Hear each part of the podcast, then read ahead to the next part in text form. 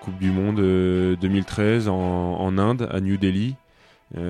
personne nous attend, mais nous on est, on, est, on est une grosse génération, on est sur notre groupe, on a fait une bonne préparation. Et ouais, on arrive en finale. on bat dans le tournoi, on bat la Belgique, on bat l'Argentine, l'Espagne. Euh, la Malaisie et on se retrouve contre l'Allemagne euh, en finale.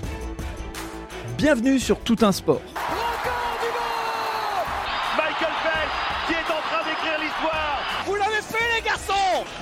C'est la dernière mêlée. Allez, on touche. La libération est là.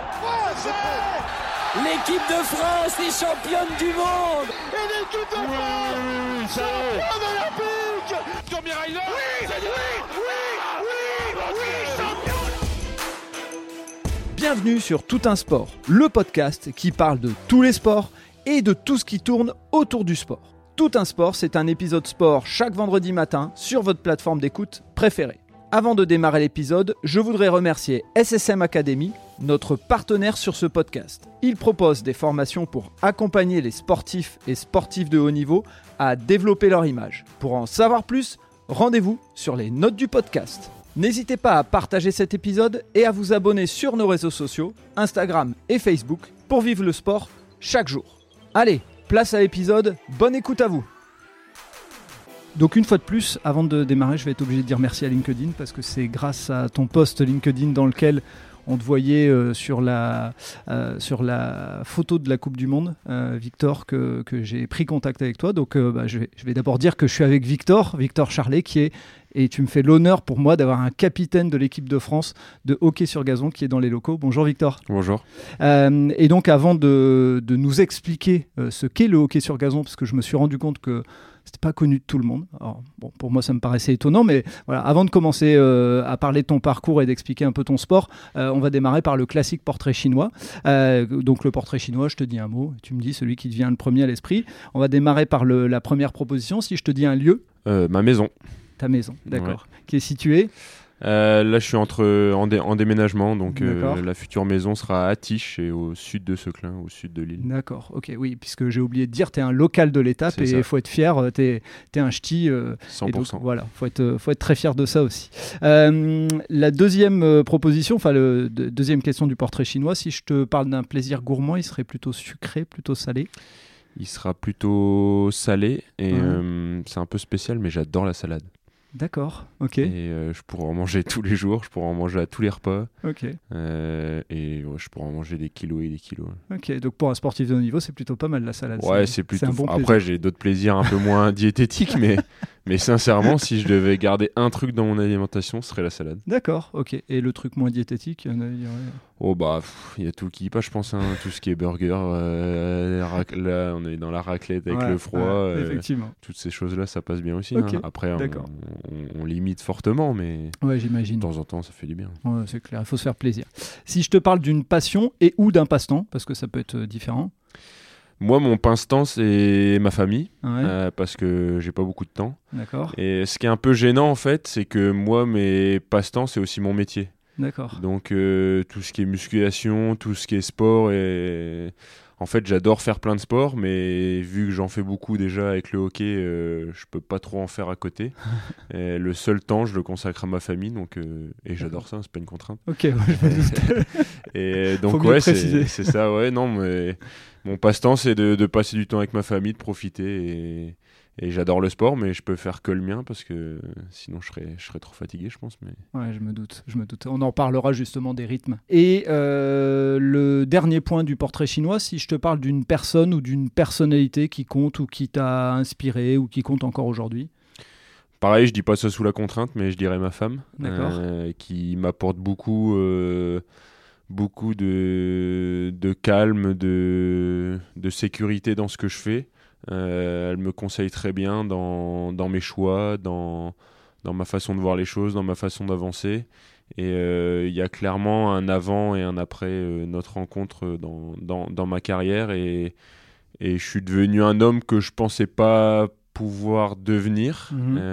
et donc, ouais, c'est une personne très centrale dans ma vie. C'est beau, c'est beau, très très beau. Et euh, tu, tu mets le doigt sur un sujet qui revient souvent dans, dans les podcasts, c'est que on devient rarement sportif de haut niveau sans un entourage euh, qualitatif, on va dire, hein, qui en tout cas euh, permet de prendre du recul, permet de, euh, de sécuriser, d'encourager, et ainsi de suite. C'est ça. Bah, moi, je, le conseil que je donne souvent aux jeunes quand ils ont des choix de carrière à faire, que ce soit partir dans des sports-études, partir d'un club pour un autre, à l'étranger ou des choses comme ça, moi, je parle beaucoup d'équilibre. Parce que c'est bien d'aller dans un meilleur club, c'est bien de, de, vouloir faire du haut niveau, mais il faut respecter un certain équilibre. Et, euh, la famille, euh, le travail, euh, le hockey et tout ça, ou d'autres sports, hein, je, trouve qu'il y a un équilibre à avoir. Et c'est super important pour performer d'être bien dans cet équilibre. Et, et après, on, avant de faire un choix, on ne sait jamais si c'est le bon, mais je pense qu'il faut essayer d'avoir un peu tout en tête pour faire le meilleur choix possible. Ok, très bonne, euh, très, très bonne leçon entre guillemets à donner pour les jeunes qui, euh, qui pourraient nous écouter. Avant de parler de ton sport et de ton parcours, euh, moi je voudrais te poser deux questions que je pose habituellement. la première, ce serait si je devais te demander de me citer un souvenir ou un moment d'émotion dans le sport où tu étais spectateur. Alors moi c'est très spécial, j'ai la moitié de ma famille du côté de ma maman qui est des Ardennes, près de Sedan, Charleville-Mézières, tout ça. Et en fait, quand j'étais petit, j'allais avec mon grand-père euh, regarder les matchs de Sedan qui jouait en. C'était pas en Ligue 1, c'était en première division à l'époque. Et la particularité, c'est que on pouvait payer une place pour marcher autour du stade, ah autour du terrain, pas du stade, autour du terrain. Et donc pas être en tribune, mais euh, faire un tour de terrain en marchant euh, tranquillement. C'était moins cher que d'aller dans une place dans le stade. Et j'étais tout petit, hein, mais c'était, on pouvait marcher autour du, du stade et voir le match, je sais pas, une vingtaine de minutes euh, en marchant autour du terrain. Et au final, on était super proches. Bah moi, j'adorais ça. Mon grand-père adorait euh, suivre le foot. On allait aux, entraînements et tout ça. Mais je me souviens de. Parce que j'ai jamais vu ça euh, mmh. ailleurs.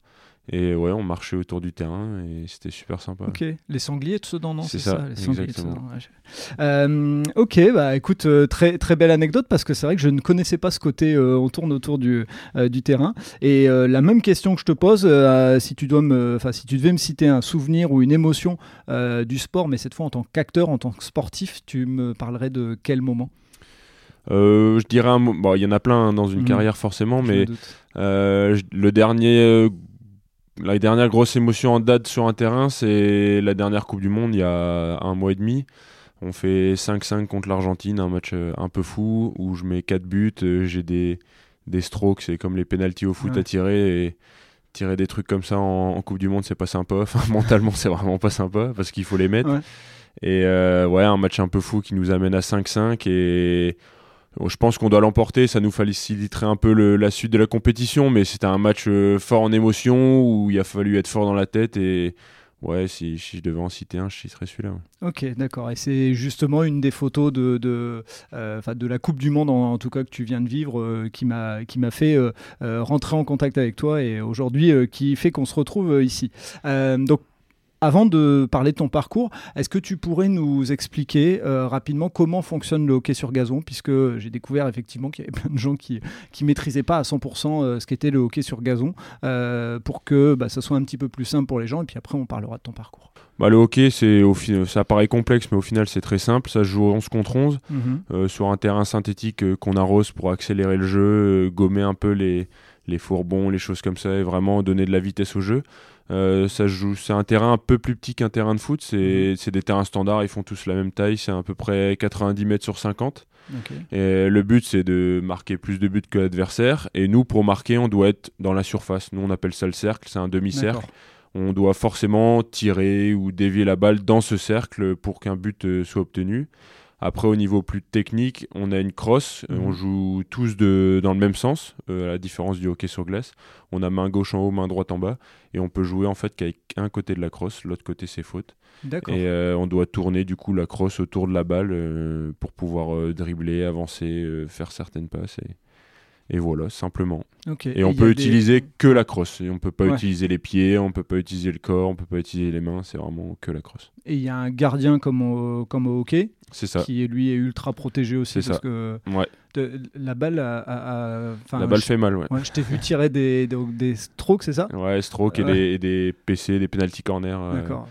Ouais, c'est une balle, c'est un, un, peu plus gros qu'une balle de golf, euh, de balle de tennis, mais par contre c'est ouais, dur comme une balle de golf.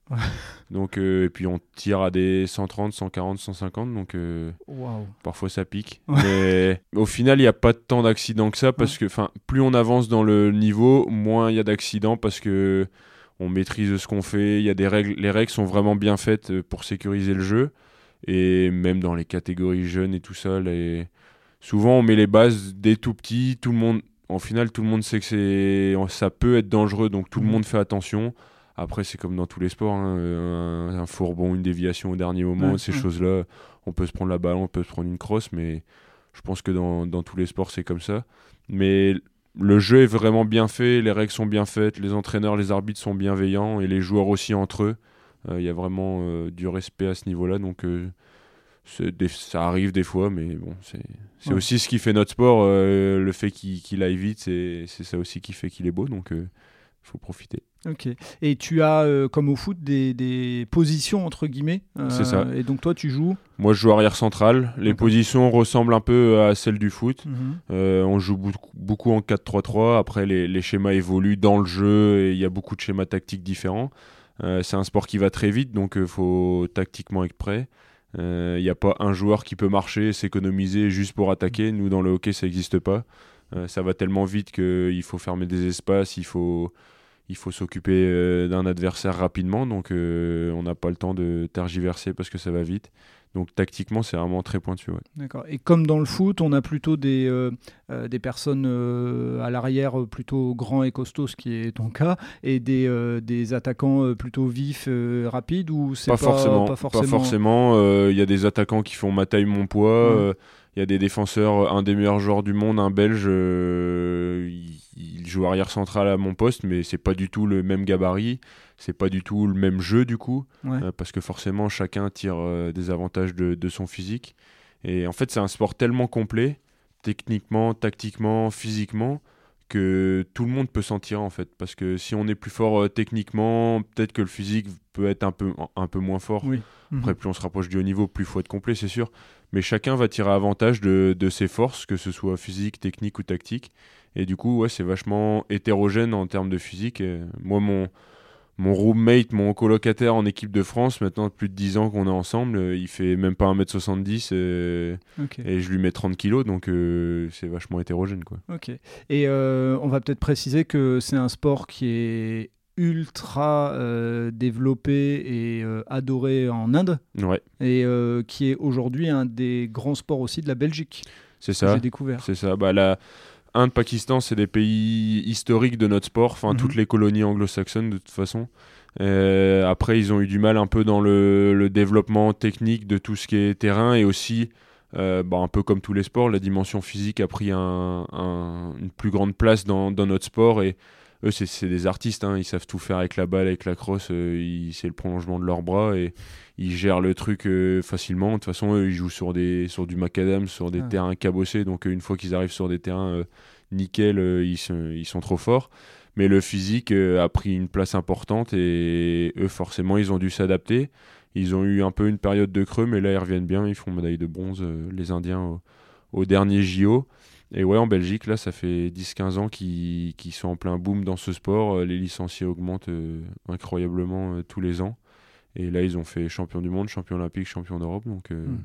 On en reparlera justement parce que ça a un impact te, concernant. Et, juste, euh, ce qui est intéressant dans le fait de préparer un podcast comme celui-là, c'est que j'ai découvert que le hockey sur gazon serait le sport le plus ancien de tous les sports collectifs, puisqu'a priori, il était euh, déjà pratiqué 2000 ans avant Jésus-Christ et que on a retrouvé, et il y aurait a priori sur les vitraux de Canterbury, j'avais pas fait attention quand j'étais petit que j'avais été, euh, des personnages avec des crosses.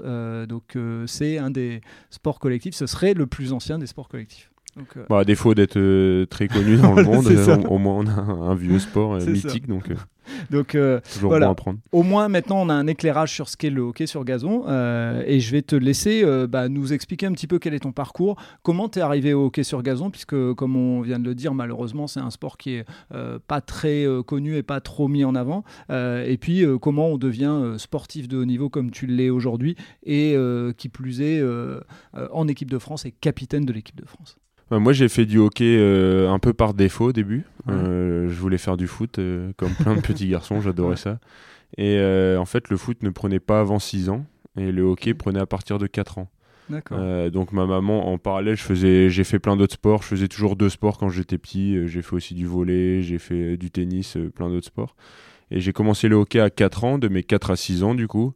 Euh, un peu un échauffement avant de, commencer le foot. À l'époque, c'était sur herbe, euh, c'était pas sur synthétique. Euh, et j'en garde un très bon souvenir, mais dès que j'ai pu faire du foot, j'ai fait du foot et j'étais à, fond. Quoi. Je suivais je suivais tout, je jouais tout le temps dans ma chambre, dehors. J'avais la chance de. Mes parents habitent à côté d'un grand parc, je passais ma vie dehors avec mon ballon. Et donc, je faisais beaucoup, beaucoup de foot. Et euh, je me souviens, quand j'étais vraiment tout petit, j'avais fait une lettre à, mon, à mon, un de mes premiers entraîneurs en lui demandant si un jour je pourrais devenir professionnel euh, au foot, du coup. Et il m'avait répondu euh, très simplement bah, faut travailler, machin. Enfin, des banalités, mais au final qui sont vraies. Et vraiment, c'était ma passion. J'adorais le foot. Et arrivé au collège, mhm.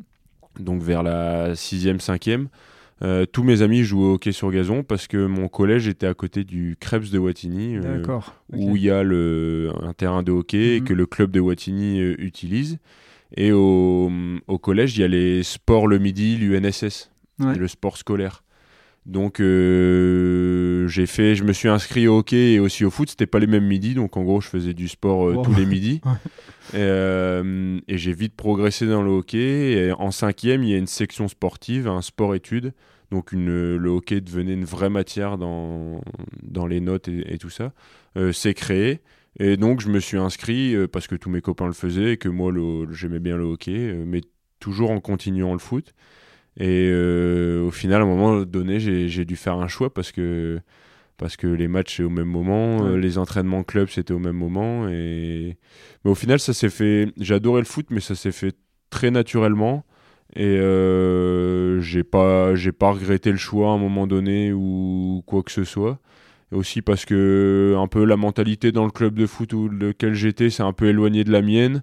Euh, bon, c'était j'ai des super souvenirs dans ce club et, j'ai gardé contact avec certaines personnes, mais à ce moment-là, dans, cette période-là, le hockey me, ressemblait plus et j'avais au final tous mes amis qui y jouaient.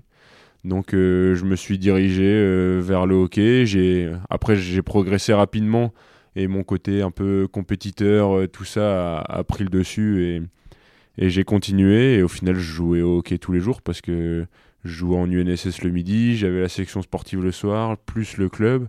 Euh, ouais, je faisais déjà du hockey deux fois par jour à partir de la, de la cinquième. Donc, euh, Et à quel moment tu as senti la, la bascule vers tiens, je pourrais. Alors, et on l'expliquera après, hein, euh, en faire mon métier. Euh, malheureusement, dans le foot, quand on commence à performer, on peut dire je vais en faire mon métier. Euh, dans le hockey sur gazon et plein d'autres sports que, dont je parle dans le podcast, on n'en fait pas son métier. On devient sportif de haut niveau. Donc à quel moment tu as commencé à sentir le fait de dire tiens, je vais peut-être pouvoir aller assez haut dans ce sport? Il y a eu un déclic, il y a eu une victoire à un moment des... Pas, Franchement, pas du tout.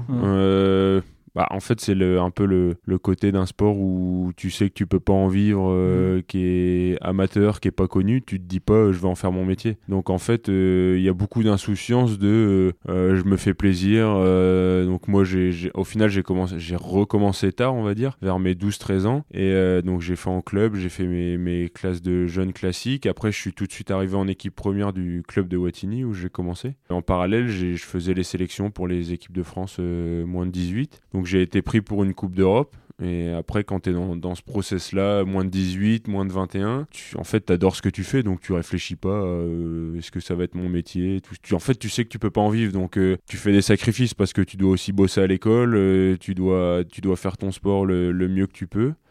Et donc, j'ai jamais vraiment. Les, gens me posent souvent cette question mhm. est-ce que tu as dû faire un choix entre le sport et les études et tout ça? Moi, j'ai essayé de faire les deux en même temps. Euh, j'ai fait les deux en même temps. Mhm. J'ai eu la chance de d'être bien suivi au niveau de mes parents. Euh, j'ai aussi eu des aides euh, pour rentrer en école plus facilement. J'ai passé mes diplômes par contre comme tout le monde. C'est juste la passion du, de faire son sport et d'essayer d'aller d'aller le plus haut possible et et à un moment donné, j'ai réussi entre guillemets à en vivre, donc euh, j'ai mis un peu de côté euh, le côté pro et je suis parti à fond dans le hockey. Quoi. Donc as, hum, par rapport à tes études justement, parce que c'est un, un, vrai sujet, hein, quand il y a des, des, sports dans lesquels on est facilement aidé entre guillemets, tout est organisé autour du sport, ce qui n'est pas le cas pour plein d'autres sports. Euh, je dirais qu'il y a quelques sports où ils ont droit à ça. Euh, toi, comment tu faisais pour jongler justement quand tu es arrivé dans la partie euh, lycée, dans la partie après études? Comment ça s'organisait? Est-ce que tu avais des aménagements? Ou alors non et tu te débrouillais, tu finissais le lycée le soir ou tu finissais la fac et après tu allais tout de suite faire l'entraînement? Comment ça s'est organisé pour toi? À part, Au lycée, j'ai pas eu d'aménagement ou d'aide spécifique. Euh, bon, moi, il faut savoir que j'ai détesté l'école. Euh, j'ai détesté le. Euh, enfin, pas le côté. Il y a des cours que j'adorais, il y a des cours que j'aimais pas. Et j'ai le collège j'ai adoré parce que déjà on était en section sportive donc on était tous ensemble dans la même classe il y avait un côté équipe qui nous suivait tout le temps et, c'était canon le lycée j'ai pas trop aimé le côté tu dois être quelqu'un et pas forcément toi en fait d'appartenir à un groupe ou ces choses là donc j'étais très indépendant et euh, non, au lycée, j'ai pas eu de. Parce que j'étais juste dans les U18, U21, donc c'était pas encore euh, très concret. Mhm. Euh, mais en fait, post-bac, au début, moi, je voulais faire quelque chose dans, le, dans la santé. Mhm. donc j'ai fait médecine une semaine, je pense. et j'ai vu que. C'est déjà pas mal, tu sais. Il y en a qui. Bah, fallait voir ce que c'était, quoi. J'ai fait, j'ai fait une semaine, j'ai fait de la figuration, j'ai rencontré des gens, voilà, j'ai vu, j'ai carrément vu que c'était pas, pas possible, quoi. Mhm. Avec les entraînements euh, ce que la médecine euh, exigeait. Donc c'était pas possible. J'ai passé euh, la deuxième partie de mon année en STAPS mhm. où il y avait des matières sympas. Enfin, j'ai rencontré des gens aussi. C'était plutôt plutôt sympa. Et en fait, vu que j'étais en équipe de France moins de 21, j'étais sur les listes de sportifs de haut niveau, sur les listes ministérielles, qui me permettaient de postuler pour rentrer dans des écoles dans, dans, le paramédical. Donc euh, il y avait euh, kiné, podologue, euh, ces choses-là. Et moi, j'ai été botté par la psychomotricité. Donc j'ai fait mon dossier et j'ai été pris en école.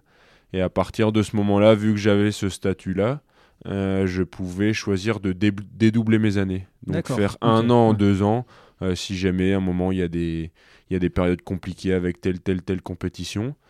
Et, mais moi j'ai fait le choix de, de, garder le schéma classique. Je me suis dit, je voulais pas perdre de temps, je voulais le faire euh, le plus rapidement possible, euh, quitte à ce que ce soit dur, mais être tranquille avec ça. Pire, je me dis, s'il y a une année un peu galère, euh, je, la, je la redoublerai et enfin, il n'y a pas mort d'homme. Quoi, donc, et c'était pour combien d'années C'est trois ans. Trois ans, d'accord.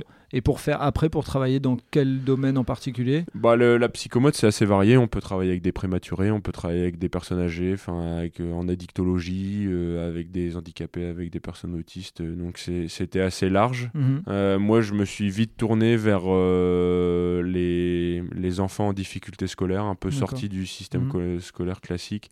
Et je faisais un peu le parallèle avec le sport, comment le sport peut les aider là-dedans. Et et garder de la, un côté thérapeutique mais dans le sport. Mhm. donc euh, c'était super intéressant et mais moi dans un coin de ma tête j'avais toujours le côté euh, ouais la psychomote je trouve que c'est super intéressant dans le sport en fait. Pour l'instant la psychomote est, est, très dans le thérapeutique et mhm. pas trop dans le côté performance mais quoi de plus psychomoteur que le sport au final. Bien sûr. Donc euh, moi j'ai voulu faire mon, mon mémoire sur le sur un peu sport de haut niveau et psychomotricité mais j'ai vite vu que ça allait pas ah. plaire à tout le monde et que c'était ouais, un peu risqué de partir là-dedans. Donc je, suis resté avec euh, avec les jeunes euh, en difficulté euh, sociale on va dire vulgairement.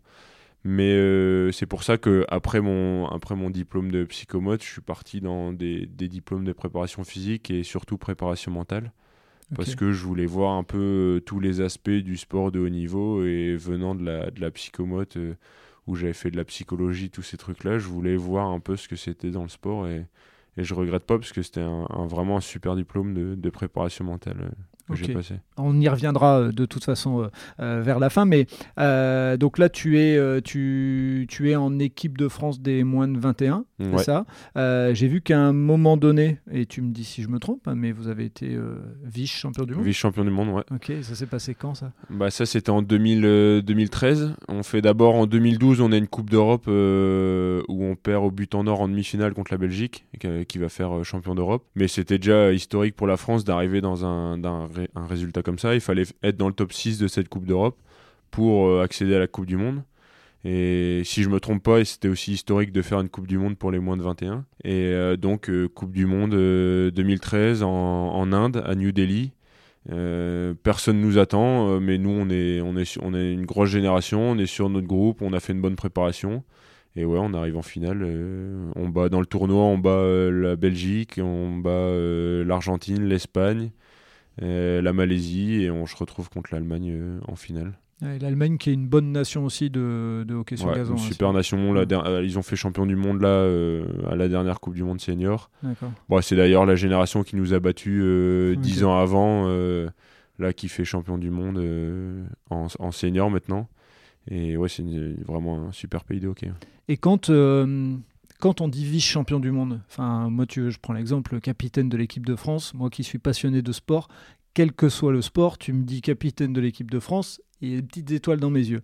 On dit vice-champion du monde, il y a aussi des petites étoiles dans les yeux. Pour toi, euh, est-ce que c'est un peu la même sensation, sachant que ça reste un sport, euh, euh, je dirais, caché malheureusement ou peu connu du, public? Quand tu dis vice-champion du monde, est-ce que les gens, ils te regardent avec des étoiles dans les yeux ou ils se disent, ouais mais j'y connais rien au sur gazon, donc ça, ça diminue les étoiles Bon, il y a un mixte, hein. il y a des gens qui trouvent ça, euh, qui trouvent ça incroyable, il y en a qui le voient euh, à sa juste valeur, il y en a qui le surcotent, il y en a qui le sous-cotent. Après, euh, moi, ce que les. C'est un peu cru ce que je vais dire, mais ce que les gens pensent, je m'en fous un peu. moi, j'essaye de, de, faire mon maximum, d'atteindre mes objectifs et, entre guillemets, de me satisfaire, même si je suis jamais vraiment satisfait et je veux toujours aller chercher plus. Mais c'est sûr qu'il y a des gens qui vont dire euh, ah ouais mais oui c'est du hockey euh, il y a moins de pratiquants donc c'est plus facile d'être en équipe de France des, des, des, phrases comme ça. Quand j'étais un peu plus jeune parfois ça me touchait ou j'y mhm. accordais de l'importance. Mais au final euh, quand je regarde mon quotidien je m'entraîne autant que les footballeurs je fais autant de sacrifices il y a juste ok notre médiatisation et les salaires qui sont pas les mêmes mais et encore nous on a un sport où on c'est difficile d'en vivre en France, mais mm. euh, il y a des sports qui galèrent plus que nous. Hein, donc, euh, Et euh, dont on parle encore moins, alors que c'est beaucoup plus dur ce qu'ils font et c'est super exigeant. Et il y a des mecs qui sont champions du monde plein de fois dans des disciplines, on n'en parle jamais, alors mm. que ce qu'ils font, c'est incroyable. Donc, ouais, souvent les gens apportent de la valeur au résultat par rapport à la médiatisation du sport. Donc. Euh, c'est comme euh, on pose souvent la question euh, pour toi, c'est qui le meilleur sportif de l'histoire France? Moi, je vais peut-être me mettre des gens à dos, mais ils vont, il y en a, je sais pas, 90% qui diraient Zidane, par exemple. Mhm. Parce que bah, je dis pas, c'est incroyable ce qu'il a fait et c'est un, de mes, un de mes idoles aussi. Mais quand on regarde des sports un peu moins grands comme le handball, par exemple, mhm. regardez le palmarès de certains handballeurs, je vois, on est obligé de les mettre à la première place, quoi, bah parce que c'est, c'est incroyable, les handballeurs ou, ou plein d'autres sports. Bien sûr. Donc, ouais, c'est de toute façon, on le voit vite, les gens euh, qui sont vraiment dans le sport ou qui le suivent à travers les médias ou qui s'y intéressent vraiment ou pas. Mais souvent, les gens sont, sont bienveillants, donc il euh, n'y a pas de souci avec ça. Ouais, t'as pas eu ce genre de. Enfin, pas trop souvent ce genre de, de, problème. Non, enfin, après, tu, tu, tu, prends ce qui est bon et tu laisses euh, de côté ce qui va pas te servir. Ou... Mais en général, les, les gens sont bienveillants et, et justement quand ils regardent notre sport, ils se disent ouais, c'est assez incroyable et mm. ça mérite d'être plus connu, tout ça. Donc euh, souvent, ça va plus dans ce sens-là, plutôt du côté euh, ouais, vous faites un sport qui est pas connu, donc ce que vous faites, c'est pas, c'est pas incroyable. quoi. C'est clair et euh, moi je vais inviter tout le monde à regarder, à aller voir sur YouTube. Je, en préparant justement cette, cette interview, j'ai été regarder plein de vidéos et tout. Il, trucs, c'est impressionnant. Enfin voilà, et physiquement, euh, j'avais déjà vu un intérieur sport il y a quelques années sur, euh, sur le hockey, sur l'équipe de France. Je sais plus trop euh, quelle génération c'était, mais en tout cas, ça m'avait impressionné. ça se joue souvent en Inde, les grandes compétitions. Vous finissez, mais Enfin, vous perdez 160 kilos avec toute la flotte que vous perdez tellement il fait chaud. Euh, voilà, enfin, déjà rien que ça euh, nécessite le respect.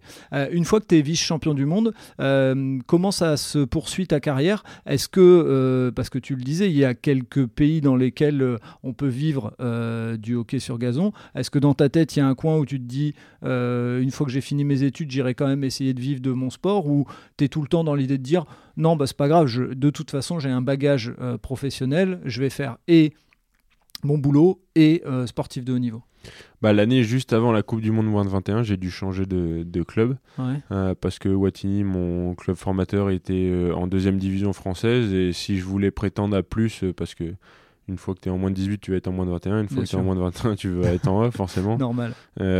donc j'ai sauté le pas, je suis parti au Lille Hockey Club. Qui, est qui, était, enfin, qui est toujours un, des meilleurs clubs de France et qui était un club avec des internationaux. Euh, le sélectionneur de l'équipe de France était aussi euh, entraîneur au, au Liloc. Et c'était. Euh, il y, avait des internationaux et c'était un, vrai gros club, qui est toujours un vrai gros club. Et donc euh, j'ai sauté le pas, je suis allé, euh, je suis allé euh, au Liloc, on appelle. Oui, il n'y a pas beaucoup de kilomètres hein, pour ceux qui ne maîtrisent pas Watini. Lille. Watini, c'est banlieue sud de Lille et c'est pas loin. Mais effectivement, c'est sauter le pas dans le sens passer dans un grand club. Ouais, tu passes dans un grand club et il y a des attentes forcément parce que mhm. tu es, international. la même année, j'ai mes premières sélections en équipe de France A et tout ça. Donc j'ai joué deux ans, deux ans au Liloc, mhm. deux belles années.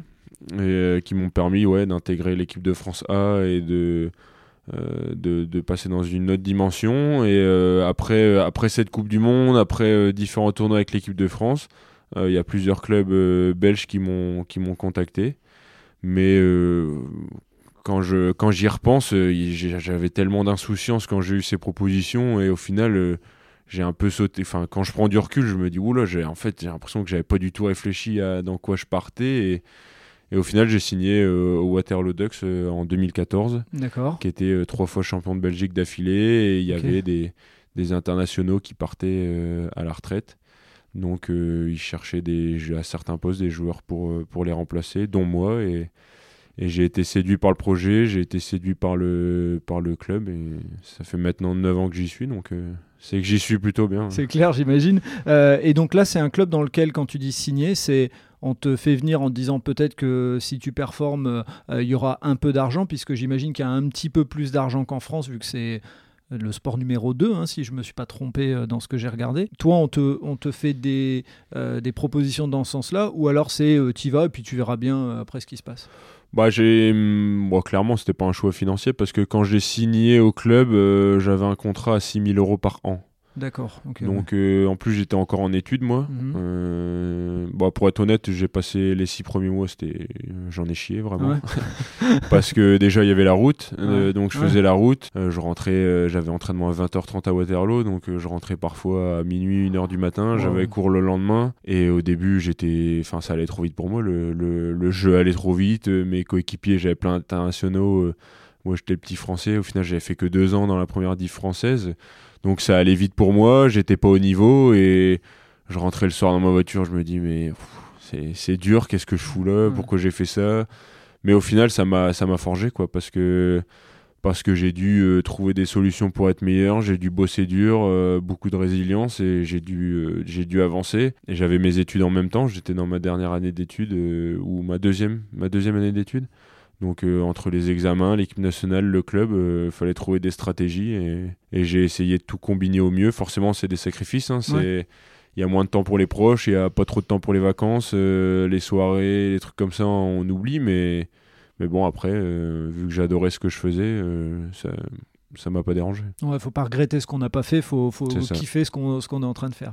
Euh, et donc euh, euh, tu performes et au fur et à mesure et, j'ai vu que en plus ton club jouait la Coupe d'Europe. c'est ça. Et donc en 2019, j'ai vu qu'ils avaient été champions d'Europe et là tu as vécu un moment de sportif et tu le dis dans une dans une interview qui est tu as presque dit l'un des pires moments, c'est que ton club est champion d'Europe et toi tu es blessé. C'est ça. En fait, en 2019, euh, début d'année, on a des tests physiques avec l'équipe de France. Et je me romps totalement euh, dans un sprint le droit fémoral de la cuisse droite, donc euh, un des muscles quadriceps. Mhm. Totalement rompu, le muscle plus attaché, les deux morceaux plus attachés l'un à l'autre.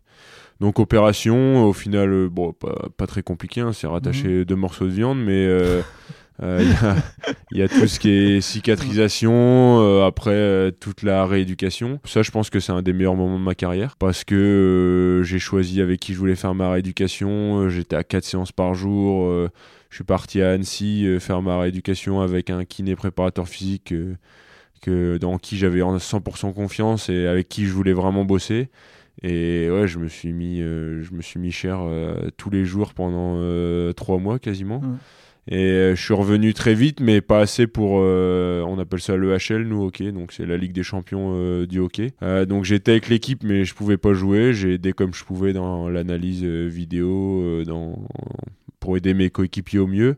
Et ouais, on a été champion, donc c'est difficile parce que tu as un sentiment de bah t'es super content parce que ton équipe est championne d'Europe, mais toi t'as loupé ça, euh, t'es pas sur le terrain. Donc euh, moi je me considère pas comme euh, champion d'Europe. Mhm. tous mes, mes coéquipiers disent mais si t'as gagné avec nous, déjà c'était en partie grâce à toi qu'on a été qualifié pour cette édition. Et donc si on la gagne, t'en fais, en fais aussi partie. Mais ouais, quand t'es pas sur le terrain, c'est dur de te considérer. Et je me souviens de parce que c'est très étrange d'avoir un sentiment comme ça et, tu te dis euh, est-ce que je suis une mauvaise personne de parce que tu as, aussi le sentiment de ouais s'ils perdent c'est pas mal quand même parce qu'au final ils seront pas champions sans moi ouais, je comprends. et euh, les gens peuvent penser ça que c'est vachement égoïste comme raisonnement mais euh, c'est un truc que j'avais en moi donc je vois pas pourquoi je, devrais le cacher et il y a eu ça aussi avec Laurent Koscielny, le joueur de foot, en 2018 qui s'est blessé avant la Coupe du mhm. Monde et qui avait dit ouais moi je voulais les voir perdre et les gens lui sont tombés dessus, comme quoi euh, il pouvait pas dire ça, machin. Et en fait, je me suis vachement reconnu dans, dans, dans ce qu'il a dit. Après, je pense que ça a été aussi sorti du contexte et de son interview, ce qu'il a dit. Mais, mm. mais ouais, quand t'es, quand t'es pas sur le terrain et que ton équipe performe, c'est super dur. C'est super dur mentalement parce que tu sens que t'es en train de louper un truc et et il y a plein de gens qui disent oui, mais tu le regagneras une autre fois. J'en sais rien. Là, je sais qu'on l'a gagné et tout ça, mais je sais pas si je pourrais la regagner. Et donc, euh, ouais, c'est mentalement, c'est pas évident. Ah, tu abordes un sujet qui est euh, hyper important. Enfin, si on prend l'exemple, euh, on va reprendre un autre exemple de foot, mais en 98, quand il y en a quelques-uns qui sont pas sélectionnés, alors il y a la forme. Je pense que déjà la manière dont ils ont été évacués entre guillemets du groupe, c'est un peu dur, mais euh, Ibrahim Ba, on l'a pas revu après. Euh, il a fait des dépressions et machin, parce que il a dû avoir le même sentiment. Koscielny, il a osé en parler. Euh, Ibrahim Ba, c'est un, garçon qui était au, plus haut de sa carrière, sauf qu'il rentrait pas dans le groupe. Il n'est pas rentré dans le groupe. Je pense que dans sa tête, il s'est dit quand ils étaient en finale, il a dû se dire s'ils peuvent perdre, ça, entre guillemets, euh, il y avait une partie de lui qui a dû dire euh, ça m'arrangerait. Ouais, j'imagine. faut, faut, pas, se mentir non plus et tu as, totalement raison là-dessus. Euh, une question par rapport à ta rééducation, c'est un choix que tu as fait toi personnellement d'aller à Annecy et ça t'a coûté aussi parce que comme on sait que c'est un sport où il n'y a pas d'argent, tu as même investi toi de l'argent personnel ou c'est le club qui t'a envoyé là-bas? Comment ça s'est passé? Non, le club pas du tout, pas, pas eu, enfin je vais pas dire pas eu son mot à dire, mais en mm. fait, quand tu es en équipe de France ou internationale, euh, souvent tout ce qui est soins, c'est géré par, euh, par l'équipe nationale. Euh, mais c'est un vrai choix personnel parce que je voulais vraiment travailler ça avec Vincent Rabec. C'est un kiné qui était en équipe de France et en parallèle aussi préparateur physique et je voulais vraiment bosser avec lui. La fédération, ça les arrangeait plus que j'aille dans tout ce qui est Cap-Breton, tout ça. Parce que, bon, déjà, il y a un côté, ils sont renommés, tout ça, et il y a un côté financier qui est intéressant par rapport aux frais, frais médicaux. Mais ouais, moi, j'ai avancé de l'argent parce qu'au final, bon, ça tombait bien, c'est que ma femme était aussi en... avait pas de boulot à ce moment-là. Euh, donc euh, moi j'ai pris la décision, j'ai loué un logement euh, et fallait payer. la fédération m'a aidé mais pas pour tout. Et donc ouais j'ai avancé des, des, de l'argent moi-même parce que je voulais, je voulais vraiment faire ce choix et, et, je le regrette pas parce que j'ai fait une super rééducation. Et quand je suis revenu, je suis revenu pour le tournoi de qualification olympique et où j'ai fini meilleur buteur alors que j'avais pas joué depuis quasi trois mois et demi donc. donc c'est la preuve que tu as ton choix. Après, ouais, ça, ça, se discutait, hein, mais je me dis euh, qui c'est le, meilleur décideur pour mon corps, je pense que c'est moi quand même. Donc, euh, moi, que la Sécu rembourse ou pas, euh, je m'en fous. Je veux les meilleurs soins pour moi et, peu importe. Et, Normal. Et je voulais travailler vraiment avec des gens de confiance. Vincent, c'était quelqu'un qui connaissait le sport, donc ça, c'est important hein, de, pour, mm. pour revenir au max. Et ouais, c'était un, très bon choix. Et j'ai vécu, ouais, comme je dis, c'est con, mais alors que j'étais blessé, c'était un des meilleurs moments de ma carrière parce que j'ai travaillé autrement, j'ai travaillé d'autres choses euh, et j'ai travaillé beaucoup et moi c'est ce que j'aime. Et puis c'est un domaine dans lequel toi t'interviens, donc ça te permettait aussi euh, peut-être de, euh, j'allais dire, joindre l'utile agréable, je ne sais pas si c'est le bon mot, la bonne expression, mais en tout cas, ça te permettait de voir aussi d'autres manières euh, de, de, travailler, euh, puisque c'est aussi un de tes, enfin, c'est, un de tes euh, métiers, on va dire, hein, puisqu'il y a aussi la préparation mentale, mais ça te permettait de, d'aller prendre aussi de l'information auprès de personnes que tu reconnaissais, toi. Moi, carrément, j'étais dans un cabinet avec que plein de professions différentes, donc que ce soit kiné, ostéo, podologue, qui se situe à Annecy, au final, tu rencontres plein de gens, plein de façons de faire différentes. Et, puis, c'est un, cabinet avec que des sportifs quasi. Donc, il y a vraiment une ambiance. Au final, tu y vas tous les jours. Donc, euh, tu vois les mêmes têtes tous les jours et tu, tu, tu crées des liens. J'étais avec des footballeurs d'Annecy. Euh, euh, un footballeur qui s'était fait déjà trois fois les croisés par exemple. Donc déjà tu te dis ouais moi ma blessure ça va encore. et au final tu vois qu'on avance ensemble, on progresse et ouais tu te lis d'amitié et, tu, rencontres plein de gens intéressants et ça c'est super euh, enrichissant quoi. Et puis j'imagine en tant que professionnel, toi tu devais poser plein de questions pour, euh, pour en savoir plus donc euh, ouais c'est ça. après souvent j'avais pas beaucoup de souffle pour poser des questions mais mais ouais c'est clair c'est clair tu tu t'enrichis des gens qui sont autour de toi et, et vu que c'était plein de plein de professions différentes c'est super riche. Et tu reviens donc pour ce tournoi de qualification euh, pour les JO de Tokyo, euh, où là il y a, bah, y a un moment difficile pour vous, c'est que vous ne vous qualifiez pas? Bah, il y a le premier tournoi qui était en juin où là on se qualifie, on finit premier, qui était en France au Touquet. Et en fait qui donnait accès après, euh, on va dire au match aller-retour de qualification. Donc selon ton chapeau, tu rencontres une autre équipe d'un autre chapeau et c'est en match aller-retour au pays. Enfin, c'est pas vraiment aller-retour parce que c'est deux matchs chez le mieux classé. D'accord. Et là, on a joué l'Espagne, donc c'était bon, quasiment le pire tirage à faire. Mais bon, on, avait toutes nos chances. On fait 3-3 au premier match et on perd 4-3 au deuxième match. Donc, euh, on loupe les jeux, entre guillemets, pour, euh, pour un but. Donc, euh, vachement frustrant. Un, bel échec, mais il faut avancer. Au sortir de ce moment-là, quand on sait que c'est un sport dans lequel on investit beaucoup d'énergie, d'argent et autres, comme tu viens de l'expliquer, comment on, se, comment on, est déjà en train de se reconstruire pour euh, euh, Paris 2024 euh, en se disant bah, on sait que là on y sera et, il faut tout de suite passer à autre chose ou il y a un temps où on accuse comment, comment ça se passe? Parce que c'est important ça. Bon y a ouais franchement y a, je pense qu'il faut c'est facile. Enfin il y a plein de dans tout ce qui est interview tout ça ouais on reviendra plus fort machin et tout mais il y a un temps il faut se le dire où tu es au fond du trou et et tu as plein de. Quand je dis idées noires, c'est pas extrémiste, mais tu, tu, mets en, en, question beaucoup de choses. Euh, d'abord sur toi-même, bah, par rapport à tout ce qui t'entoure aussi, par rapport à qu'est-ce que tu cherches vraiment dans ton sport, quoi. Parce que euh, des, des, défaites comme ça, ça fait souffrir. Hein. Donc tu te dis, est-ce que, euh, est-ce que ça vaut vraiment la peine de souffrir autant juste pour une balle, une crosse et essayer de marquer un but, quoi donc, et ça fait souffrir aussi les gens qui sont autour de toi parce que te voir souffrir, euh, les, gens, les, gens, les gens qui t'aiment souffrent, donc euh, tu te dis, ouais, est-ce que ça vaut vraiment la peine? Euh, après, moi, je, je revenais d'une année compliquée avec ma blessure et tout ça. Donc, aussi, tu dédramatises tout ça et tu te dis j'ai appris beaucoup de choses cette année. Certes, elle se finit pas comme je voulais, mais j'ai appris beaucoup de choses. Tu laisses passer une, deux semaines et après, t'es reparti. Hein. De toute façon, tu, mmh. tu te dis si c'est pas ces jeux-là, ce sera les autres. Il y a des Coupes du Monde, il y a des Coupes d'Europe, il y a ton club. Et après, il y a des gens qui, comptent sur toi. Hein. Il y a des, ton club qui te fait confiance, tu as des coéquipiers autour de toi. Euh, et tout simplement, on aime ce qu'on fait, donc euh, on avance. Hein.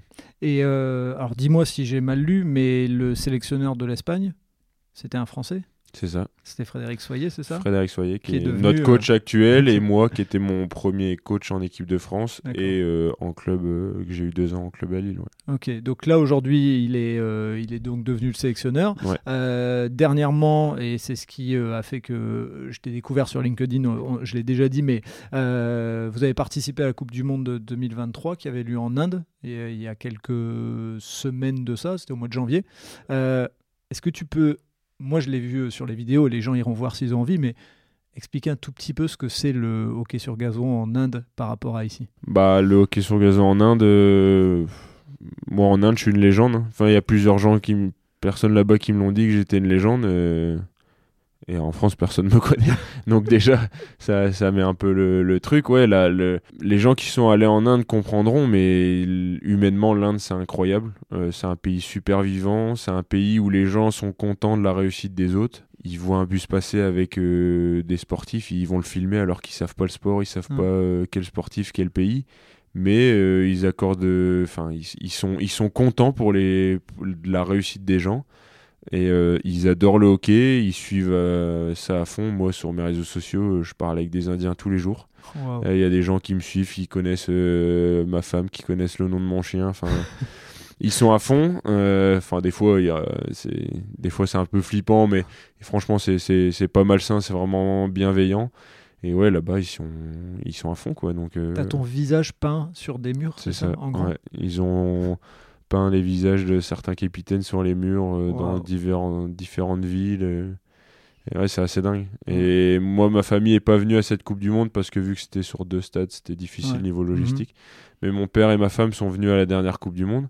Et quand il disait aux gens, ouais, bah, je suis. Enfin, il disait ça simplement, pas dans le sens euh, se vanter, mais bah, moi, je suis le papa ou je suis la femme de Victor Charlet. Et les gens regardaient, mais non, c'est pas possible. Vous pouvez... Déjà, vous pouvez pas être dans tribune comme ça, classiquement avec nous. Euh, euh, il y a des gens qui disaient à ma femme, ah, Victor, il est comme ça, comme ça, comme ça. Elle fait, oh, je sais, je, je vis avec lui. et ils en revenaient pas que c'était des gens de ma famille ou des choses comme ça. Et ouais, là-bas, ils vivent les choses intensément et et ça fait plaisir. Et après, des fois, c'est frustrant parce qu'ils nous donnent tellement que nous, on essaye aussi de leur donner, mais au final, on se rend pas compte. Mais de par ce qu'on fait sur le terrain, on leur, apporte beaucoup. Et non, c'est des échanges humains euh, super riches et ça fait chaud au cœur d'avoir des gens euh, aussi passionnés qui nous écrivent, qui nous supportent. C'est super agréable. Bah, tant mieux. Et euh, cette Coupe du Monde, euh, elle se finit en huitième, c'est ça? Enfin, il y a, l'histoire, euh, comme tu l'as expliqué, le match contre l'Argentine. Et vous finissez en huitième. C'était, l'objectif était fixé à, à, ça ou vous aviez un meilleur objectif à la base? On avait l'objectif des quarts de finale. parce qu'au final... Moi, j'aime pas ce genre d'objectif parce que au match couperé, te fixer les huitièmes, euh, si tu gagnais un match, tu es en quart. Donc euh, je vois pas pourquoi se fixer les huitièmes. Après, on essaye d'être cohérent par rapport à notre niveau et, et où on se classe au niveau mondial.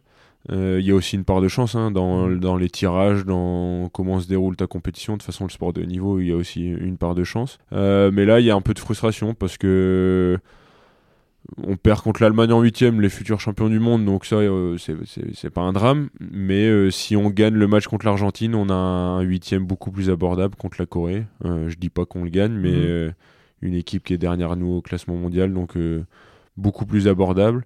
Et surtout, la façon dont on fait match nul contre. En soi, faire match nul contre l'Argentine, c'est un bon résultat, hein, mais on prend un but à 15 secondes de la fin, alors qu'on menait 5-4. Au début, on gagnait 4-3 aussi, donc donc ouais, de la frustration, du bon, du moins bon. Après, du pareil individuellement, du bon, du moins bon et collectivement euh, la même chose, mais mais humainement que du positif. Euh. Un groupe qui soude, enfin, quand on voit les photos, euh, on voit qu'il y a une belle énergie dans ce, dans ce groupe, enfin, ça, ça fait plaisir, ça, on voit qu'il n'y a pas de... Et en, en, plus, en en parlant là comme ça, on voit qu'il n'y a pas de, de mise en scène, quoi. Je veux dire, vous n'avez pas, d'intérêt à mettre en scène, il n'y a pas la médiatisation qui, qui gâche tout ça. Donc maintenant que cette Coupe du Monde est, terminée, euh, votre objectif à l'équipe de France, euh, c'est Paris 2024.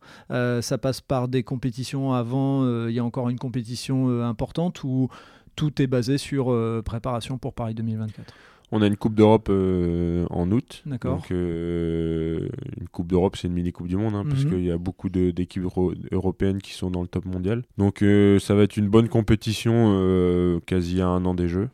Euh, pour se jauger, pour, euh, pour voir où on en est et se frotter aux, grosses équipes. Euh, après, il y aura des petites compétitions, comme je sais qu'en juillet, on va en Malaisie faire l'Azlancha, c'est un tournoi un peu mythique, pas officiel, mais où il y a toujours des grosses équipes, donc ça c'est sympa, ça va préparer la Coupe d'Europe, mais aussi les Jeux. Et après, on espère se qualifier pour la Pro League 2024. la Pro League, c'est le championnat mondial où les 8 meilleures équipes du monde se jouent toute l'année. un peu partout dans le monde. Et donc ça, forcément, c'est si on est qualifié l'année des Jeux, ce serait intéressant. Ouais. ça met une belle, euh, enfin c'est une belle mise en lumière et une belle préparation aussi pour ça. Vous allez jouer dans le stade de Colombes, c'est ça, si je dis pas de bêtises. Euh, dans un coin de ta tête, il y a des, des, images comme ça qui où justement tu veux pas projeter et tu Bon, on y pense tous les jours hein, parce que parce que c'est, je vais pas dire l'objectif d'une vie, mais c'est un, gros événement. On a travaillé, enfin personnellement, j'ai travaillé très dur euh, pour faire ce genre d'événement, donc euh, ce serait euh, très égoïstement une récompense pour tous les efforts que j'ai fait, mais aussi mes proches. Mais ce serait aussi une récompense pour pour notre équipe parce que on est passé par pas mal de bas, on a eu des hauts aussi, mais je pense qu'on mérite de faire une compétition pareille. Notre sport mérite de faire, de faire les JO et en plus en France c'est magnifique on en pense, mais moi je mets beaucoup de recul là-dessus parce que, un an et demi ça va aller super vite, mais il y a aussi plein de choses qui, peuvent se passer. Donc euh, je suis pas obnubilé par ça. Euh, je sais qu'il y a des étapes, euh, bien bosser en club, bien bosser physiquement, bien bosser avec l'équipe de France. On le prépare, hein, forcément, ça se prépare pas deux mois avant, mais après il y a plein de trucs qui nous rappellent tous les jours. On commence à voir un peu le logo partout. les gens forcément nous en parlent. Mais moi je suis très prudent de, comment j'y pense et comment j'aborde la chose parce que je sais que c'est encore loin donc euh, euh, suis pas non plus en transe tous les jours à penser des jeux euh, je tempère un peu mes, mes émotions là-dessus. Ok. Et donc on en a parlé, tu as une, une autre activité. Donc aujourd'hui tu es aussi entraîneur dans ton club. Comment ça se passe? Toi tu vis uniquement du hockey Est-ce que tu vis une partie du hockey, une partie de ton activité de prépa mentale et prépa physique? Comment ça se passe? Euh, moi, je, je, vis quasi 100% du hockey, euh, de par mes revenus de mon club, mhm. euh, de par le statut que j'ai acquis, le niveau que j'ai acquis et, et tout ça, je me suis donné les moyens de pouvoir vivre de mon sport. Tu peux le après, dire. Euh, après, je, ouais, parce que des fois les gens ont du mal à comprendre ça, mais moi je dis, euh, j'essaie de le dire humblement, mais ce que je gagne, je le mérite et j'ai galéré pour arriver où j'en suis. Et il y a des footballeurs qui sont payés des millions à rester sur un banc, qu'on fait même pas jouer depuis euh, plusieurs années, des fois certains, donc non, pas de pas de souci là-dessus. Non, non, je je sais pas si c'est une chance, mais j'en vis mm. euh, et, j'en suis fier parce que vivre d'un sport euh, comme le mien, c'est pas évident. Euh, j'ai aussi mon club qui me font confiance. Mais si, sincèrement, si j'avais voulu vraiment jouer pour l'argent, je serais parti de Waterloo toutes les années où j'étais à Waterloo parce qu'il y a des clubs qui te proposent plus. Mais comme je l'ai dit au tout début, c'est une question d'équilibre. moi, c'est un club bien structuré, bien pensé, où l'équipe change pas euh, 10 joueurs à chaque, euh, à chaque, euh, à chaque saison. Mhm. Et du coup, euh, j'ai un équilibre avec ma famille où je peux rester en France et tout ça. Et je pense que ça m'aide à performer. Et donc, j'ai perdu le fil au final de où on voulait en arriver au début. C'était la, question, c'était par rapport à ton activité. Ouais, par rapport à mon activité. Ouais, je vis du hockey, mais je bon, c'est pas si on compare par le foot, c'est pas des salaires comme au foot. je, je, peux en vivre, mais il faut aussi que, que je travaille à côté. Mais il y a plein de choses qui me plaisent, donc je prends pas ça comme du travail. En mm. fait, euh, avec tout ce que je vis, avec tout ce que j'ai appris dans la préparation mentale euh, et un peu mon histoire, tout ça, je travaille beaucoup en entreprise.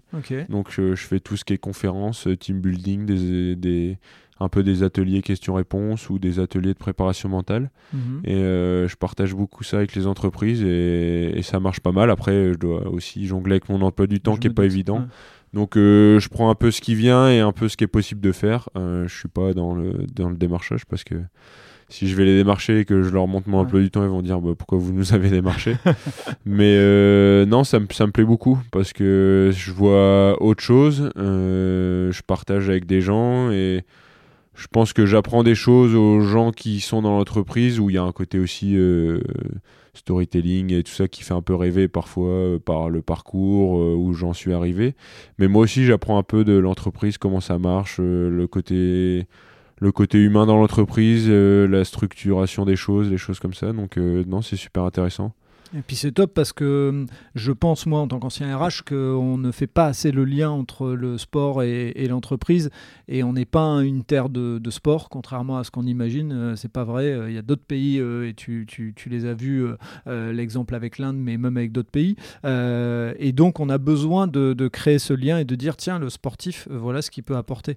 Donc, moi, je pense que tu as raison, c'est une vraie richesse des deux côtés. Parce que toi, tu apprends aussi euh, en, en, voyant d'autres personnes qui sont dans un autre milieu et qui peuvent t'apprendre euh, certaines choses. Oui, c'est clair, et je, partage beaucoup ça avec mes partenaires. Moi, j'aime bien faire des, des partenariats où c'est du gagnant-gagnant, c'est pas juste euh, une entreprise me donne de l'argent et moi je cours sur le terrain, ils peuvent un peu communiquer sur moi. Mmh. J'essaie vraiment de créer des packages où tout le monde tout le monde euh, est gagnant et moi je vraiment je participe dans l'entreprise. Euh, les collaborateurs sont, vraiment dans ma préparation aussi et, et là c'est vers Paris. Donc euh, c'est super intéressant parce que les gens se préparent au jeu avec moi et moi j'ai aussi je, fais partie de l'entreprise et c'est vachement enrichissant. Donc tu as des partenaires qui te soutiennent euh, financièrement, c'est ça dans ta préparation? J'ai des partenaires qui me soutiennent, euh, surtout mon, bah, mon plus gros partenaire c'est Decathlon où je suis partenaire technique donc euh, c'est pas juste un sponsor où j'ai du matériel et, je l'utilise et voilà, c'est vraiment je, je, participe au développement des produits et avec les ingénieurs, les designers, je fais des feedbacks parce que les produits avec lesquels je joue, c'est vraiment les produits vendus en magasin. Et ça, c'est super intéressant. Et là, je suis euh, en, en recherche. Euh, j'aime pas dire recherche parce que ah, pour moi, c'est avant tout de l'humain et des rencontres. Donc, euh, moi, je vais pas partir avec des partenaires. Même s'ils me proposent beaucoup, j'irai pas avec des partenaires qui me ressemblent pas. Parce que je trouve que c'est vraiment quelque chose d'humain et je, dois me voir dans l'entreprise et mmh. l'entreprise doit, doit, se voir dans moi. Donc là, euh, la route vers Paris, elle est assez sympa. Donc euh, j'essaye de, de, trouver des gens pour m'entourer et surtout euh, qui vont m'aider à performer. Et je me dis que c'est une route magnifique, une expérience magnifique, donc pourquoi pas la vivre à plusieurs quoi top. Donc ça veut dire que si vous êtes une entreprise et que vous avez envie d'investir euh, dans des sportifs et notamment si vous êtes en plus une entreprise locale par exemple dans le Nord, hein, ça, peut faire partie effectivement peut-être de tes critères. Euh, bah, vous n'hésitez pas, euh, vous contactez Victor sur LinkedIn, il répond très vite puisque la preuve c'est comme ça qu'on s'est qu'on s'est contacté parce que ça a aussi un intérêt pour une entreprise que de d'être capable de d'accompagner, j'allais dire un, un, sportif de haut niveau, c'est que ça, ça met aussi en avant son image positive à travers euh, tes performances et à travers euh, le discours que tu tiens. Donc, euh, bah, vous écoutez le podcast et vous allez voir que vous avez en face de vous une belle personne. Donc voilà, il n'y a plus qu'après à contacter la personne et, valider tout ça. Bah, c'est ça. En fait, c'est pas.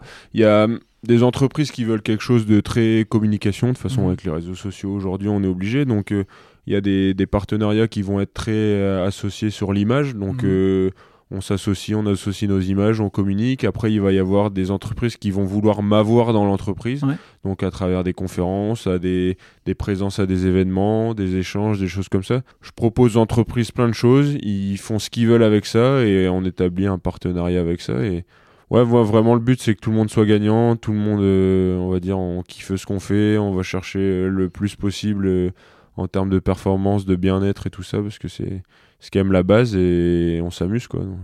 Il n'y a aucune pression quoi. Bah top.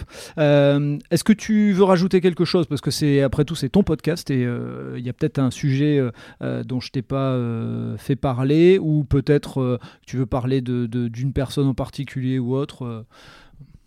Non, je pense qu'on a fait le tour de, de de plein de choses. Après, moi, ce que je peux juste que je peux dire, c'est qu'on on fait un sport magnifique euh, qui, réunit plein de choses, plein de belles valeurs, et les gens souvent sont freinés par, euh, on va dire, euh, des choses fausses ou des, idées reçues de on fait un sport dangereux, on on fait un sport de riche, des choses comme ça.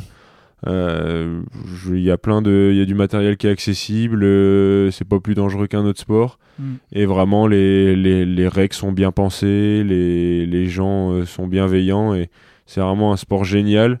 Et c'est surtout un sport euh, mixte, euh, mm. et où dans certains pays c'est plus joué par les filles que les garçons. Et vraiment, tout, le monde, tout le monde peut jouer, quoi. que ce soit les petits, les grands. je connais des personnes ici, ont mis à 50, 60 ans, ils s'éclatent. On n'a pas tous les mêmes objectifs, bien sûr, mm. mais et c'est un sport très famille, même si les clubs grandissent, euh, ça reste euh, très famille. Et euh, les règles sont bien faites et tout ça. Donc franchement, foncez. C'est vraiment un joli sport. Eh ben merci, tu en as fait la promotion vraiment d'une très belle manière. Ton, tu, tu, représentes bien ton sport et ton sport te représente bien. Les, les, vous, êtes bien alignés l'un avec l'autre. Ben moi, je te dis bonne route pour Paris 2024 avec le fait de croiser les doigts pour euh, peut-être euh, avoir un petit sésame pour aller voir un match à, Colombes, euh, maintenant que tu m'as donné envie d'aller un peu plus loin dans le, dans les hockey sur gazon. Merci en tout cas d'avoir répondu positivement à, ma, à mon invitation. Bah, merci à toi, merci pour ce podcast, parce que c'est le genre de choses qui font avancer notre sport. Et au-delà de faire avancer notre sport, ça donne la lumière sur des sportifs comme moi, où faut pas se le cacher, hein, on a besoin de visibilité pour exister. Et, et c'est super que des personnes comme toi euh, mettent en lumière euh, des sports pas connus, des sportifs pas connus pour qu'on qu'on puisse avancer et continuer à faire ce qu'on aime et, s'amuser. Quoi. Merci beaucoup. Au plaisir. À bientôt. Et voilà, c'est le coup de sifflet final. Fin de l'épisode. J'espère que vous avez apprécié cet échange et pour en savoir plus, rendez-vous sur les notes du podcast. Si vous avez aimé cet épisode, n'hésitez pas à vous abonner et surtout à laisser un commentaire et une note sur Apple Podcast ou mettez 5 étoiles sur Spotify, ça aide à faire connaître le podcast. Vous aimez les podcasts? Découvrez Allez Vas-y, notre podcast qui met en avant les personnes qui passent à l'action. Et n'oubliez pas, allez jeter un œil sur notre nouveau projet, Votre histoire est un cadeau, sur Instagram ou Facebook. Je vous donne rendez-vous vendredi matin pour un prochain épisode de Tout un sport et à très vite sur nos réseaux sociaux.